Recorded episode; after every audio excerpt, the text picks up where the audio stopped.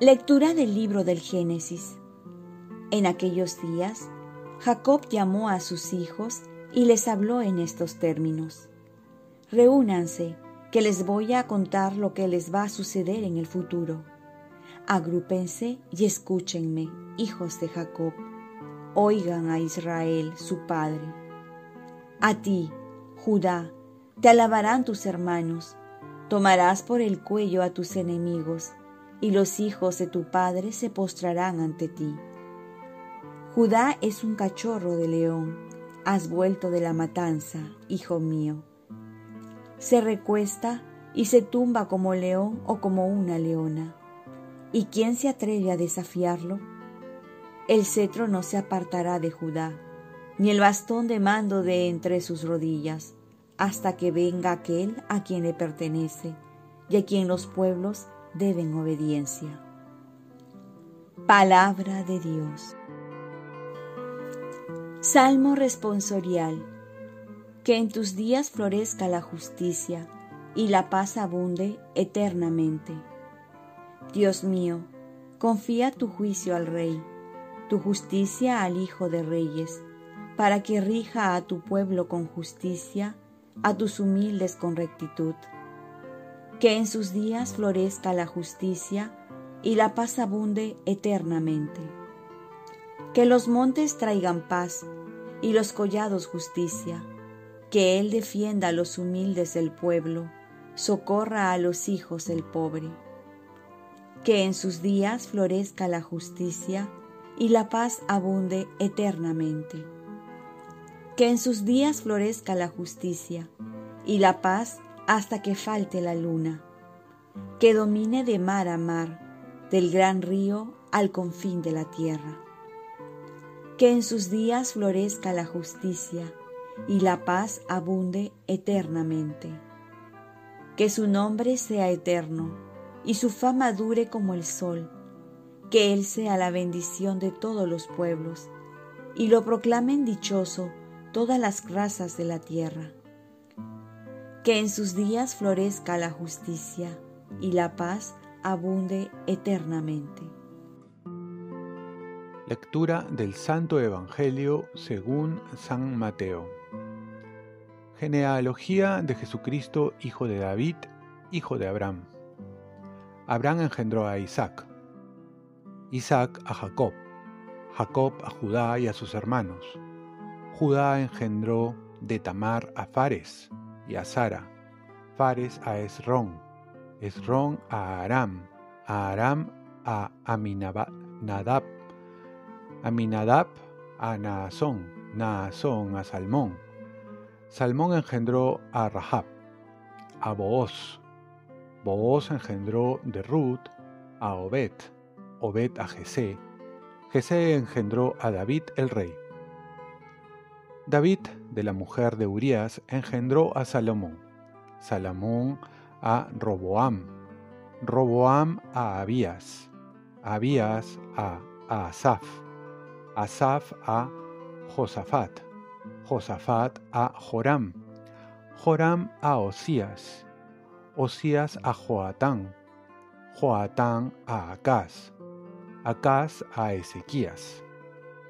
Ezequías engendró a Manasés, Manasés a Amós, Amós a Josías, Josías engendró a Jeconías y a sus hermanos, cuando el destierro de Babilonia.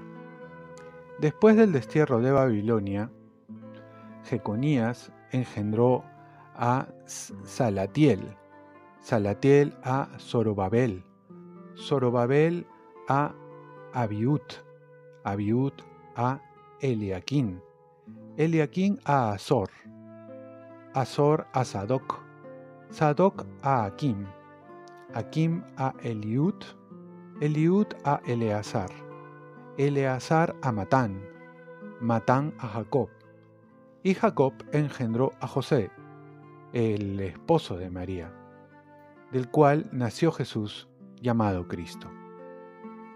Así, desde Abraham a David, fueron en total 14 generaciones, desde David hasta la deportación de, a Babilonia, 14 generaciones, y desde la deportación a Babilonia hasta el Mesías, 14 generaciones. Palabra del Señor. Paz y bien. Un pasado reconciliado, un presente en santidad y un futuro esperanzador. Entramos a la feria privilegiada que tiene la finalidad de prepararnos más intensamente para la fiesta de Navidad. Hoy el Evangelio nos habla de la genealogía de Jesús. Y al parecer un poco tedioso es escuchar tantos nombres, pues en el fondo cada uno de ellos es una historia y nos demuestra un Jesús histórico con un pasado de ascendencia admirable y no tan admirable.